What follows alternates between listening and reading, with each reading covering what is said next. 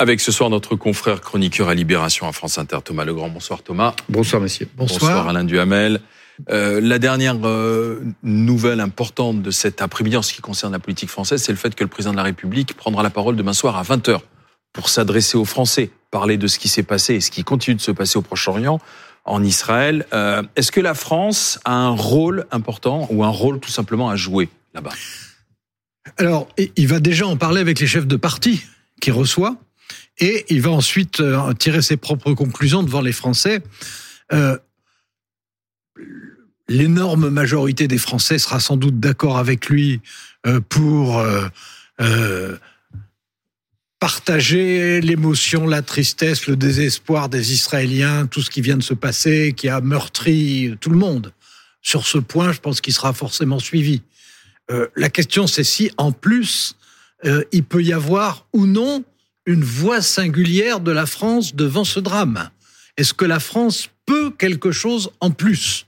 Alors, euh, vous savez que euh, François Ruffin, par exemple, dans son interview au Monde aujourd'hui, explique que la France est complètement alignée sur les États-Unis qu'elle n'a plus rien, qu'elle renonce, qu'elle renonce à un processus de paix, qu'en réalité elle se croise les bras ou qu'elle est découragée ou qu'elle abandonne.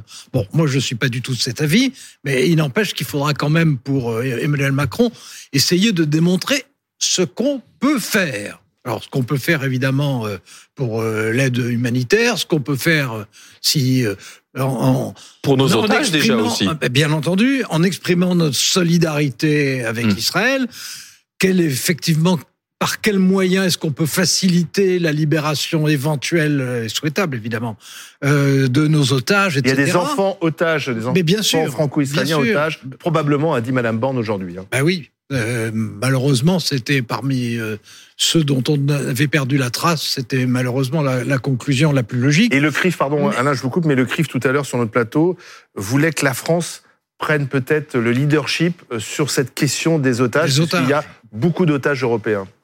Oui, enfin, il y a beaucoup d'otages européens. Il y, a, il y aura aussi, il y aura aussi des otages, il y a aussi des otages américains, etc. Mais ce que je veux dire, c'est est-ce que dans tout ça qui, qui a été une horreur, est-ce que en plus la France peut ou non incarner, je dirais, la non-renonciation à un processus de paix Est-ce qu'on peut faire entendre quelque chose dans ce sens-là? Alors, c'est une interrogation que vous formulez. Moi, c'est un souhait que je formule parce que euh, il y a une première phase tout à fait naturelle de solidarité, euh, d'affliction et, de dénonciation d'un acte terroriste, un acte de guerre, un crime même contre l'humanité. Ça peut peut-être même rentrer dans, les critères. Enfin, en tout cas, il y a eu cet euh, élan de solidarité avec euh, Israël face à cette attaque.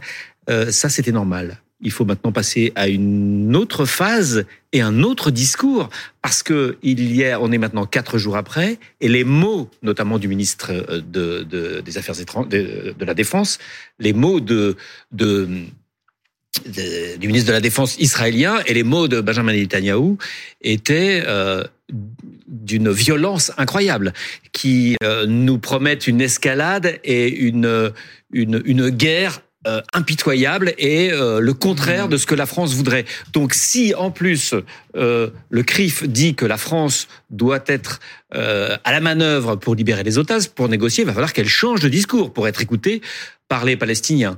Euh, il ne s'agit pas d'aller négocier évidemment avec le Hamas, mais il s'agit de, de de prendre la tête puisque l'Europe n'arrive pas à le faire. Il y a eu une cacophonie euh, ridicule et pitoyable et, et pour un amoureux de l'Europe comme vous et comme moi, c'est quelque chose, c'est un crève-cœur.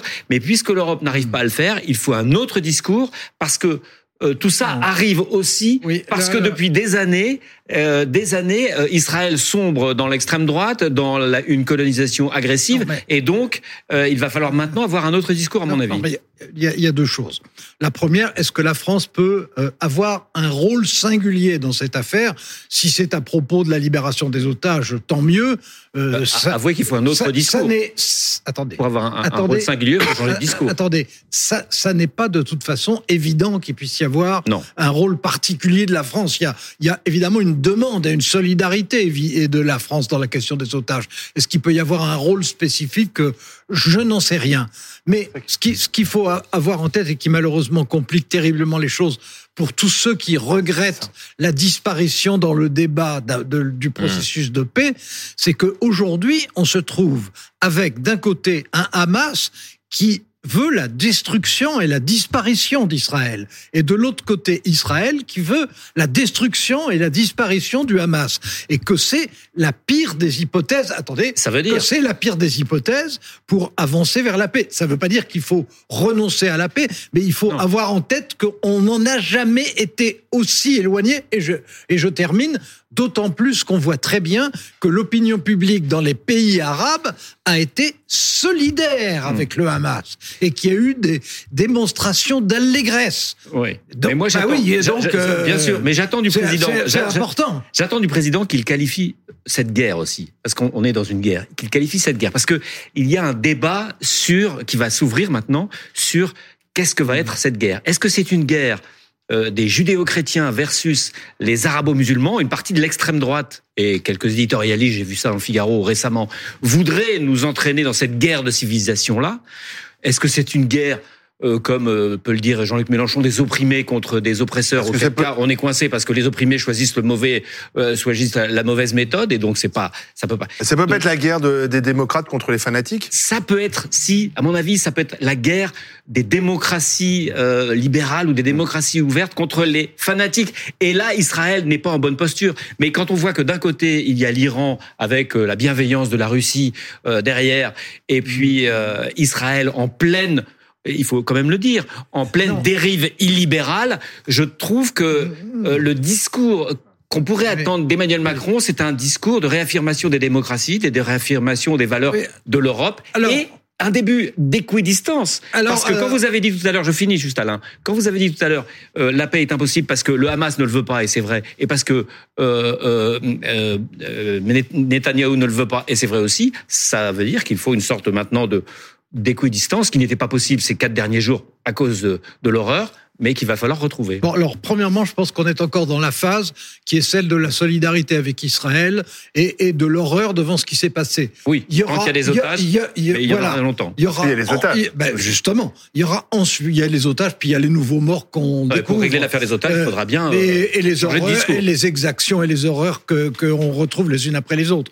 Euh, il y a un moment où il faudra revenir à, euh, aux équilibres politiques et à la recherche de la paix, etc. Je pense que là, dans cette phase-là, c'est encore trop tôt. D'autre part, essayer de dire parce que c'est très souhaitable dans l'absolu, je suis bien d'accord, de dire il y a d'un côté euh, les, les, démocrates et d'un autre côté ceux qui refusent la démocratie, mais les États-Unis sont une démocratie, mais ils sont en même temps un allié totalement inconditionnel d'Israël. Oui. Bon, la, la, France et les Européens euh, essayent, essayent, ont essayé, est-ce qu'ils essaient encore, euh, de trouver une voie vers ce qu'on appelait il y a 30 ans le, euh, l'accord d'Oslo ou dans laquelle les Européens avaient, avaient joué pour le coup un rôle qui était un rôle important. Est-ce qu'on est aujourd'hui en état de le faire?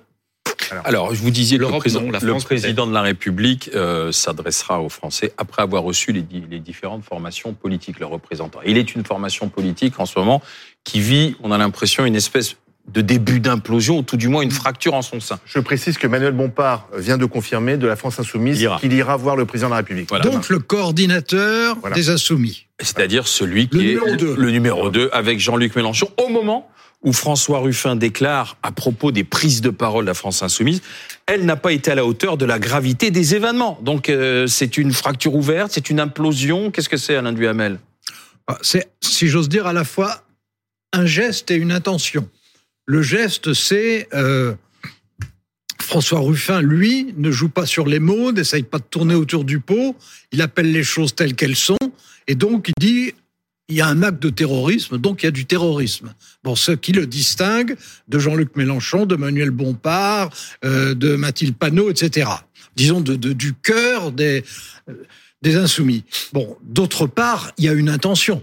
Et son intention, c'est d'apparaître de plus en plus comme une alternative euh, à Jean-Luc Mélenchon, d'apparaître vis-à-vis de la gauche. il est populaire, il le sait.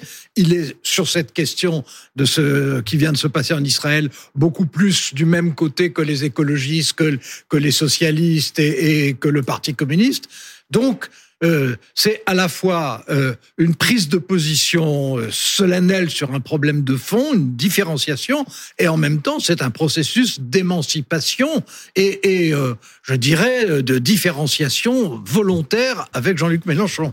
Oui, c'est un processus, vous dites, d'émancipation s'agissant de, François Ruffin. C'est un processus d'éradication, me, semble-t-il, de l'ensemble de la gauche s'agissant de Jean-Luc Mélenchon. Jean-Luc Mélenchon a un problème, il ne supporte pas, parce que crime de guerre ou terrorisme, franchement, je ne sais pas ce qui est le pire. Euh, accepter de dire que c'est crime de guerre et pas accepter de dire... euh, Non, puis de toute façon, bon, ruser avec le vocabulaire, bref. ça n'a pas de sens. Voilà. Ouais. Donc, euh, il y a un truc que Jean-Luc Mélenchon ne supporte pas, c'est euh, ces moments où la France pourrait être unanime. C'est l'unanimité. Il a tellement théorisé le conflit Mm. que les petits moments où il faut être unanime, il n'y arrive pas. Il peut pas. Il n'y arrive pas. Il, il y est arrivé quand il y a eu les attentats en France, et souvent avec de très beaux discours, avec des belles références et, et, et la hauteur qu'il fallait, mais il, il- ne peut pas être dans l'unanimité. Il a trop théorisé le conflit.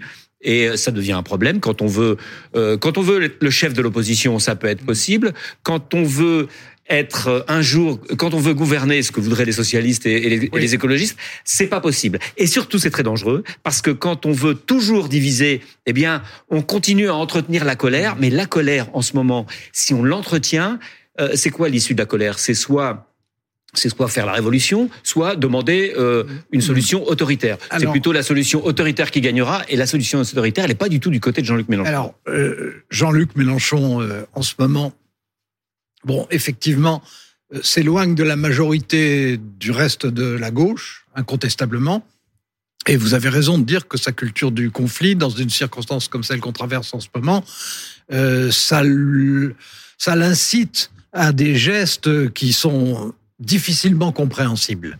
Mais euh, il est aussi prisonnier de son idéologie sincère, c'est-à-dire euh, au, au fond de, de son internationalisme tiers-mondiste. Il est un tiers-mondiste. Hmm. Bon. Campiste. Et, et, et euh, alors, il- on peut trouver euh, des alliés, etc. Mais euh, dans un cas comme ça, il est doublement décalé. Il est décalé parce qu'il défend un, un, un tiers-mondisme Mm. qui, en l'occurrence, n'est pas au centre du débat. Et il est décalé parce que il défend une culture du conflit à un moment où il y a une- demande de consensus, une aspiration à un consensus dont on sait très bien que dans dix jours, il sera terminé. Bien. Mais y, il y a des moments, alors pour le coup, de, de cohésion nationale, mais aussi quand il y a un petit peu de consensus devant un drame comme celui d'Israël, ben, c'est aussi une respiration démocratique de voir que les Français sont, dans leur grande majorité, capables de se rassembler parce que ils partagent des valeurs qui sont des valeurs démocratiques qui, en l'occurrence, euh, ont, été euh, euh, foulées aux pieds Merci. totalement. Merci Thomas Legrand, merci Alain Duhamel.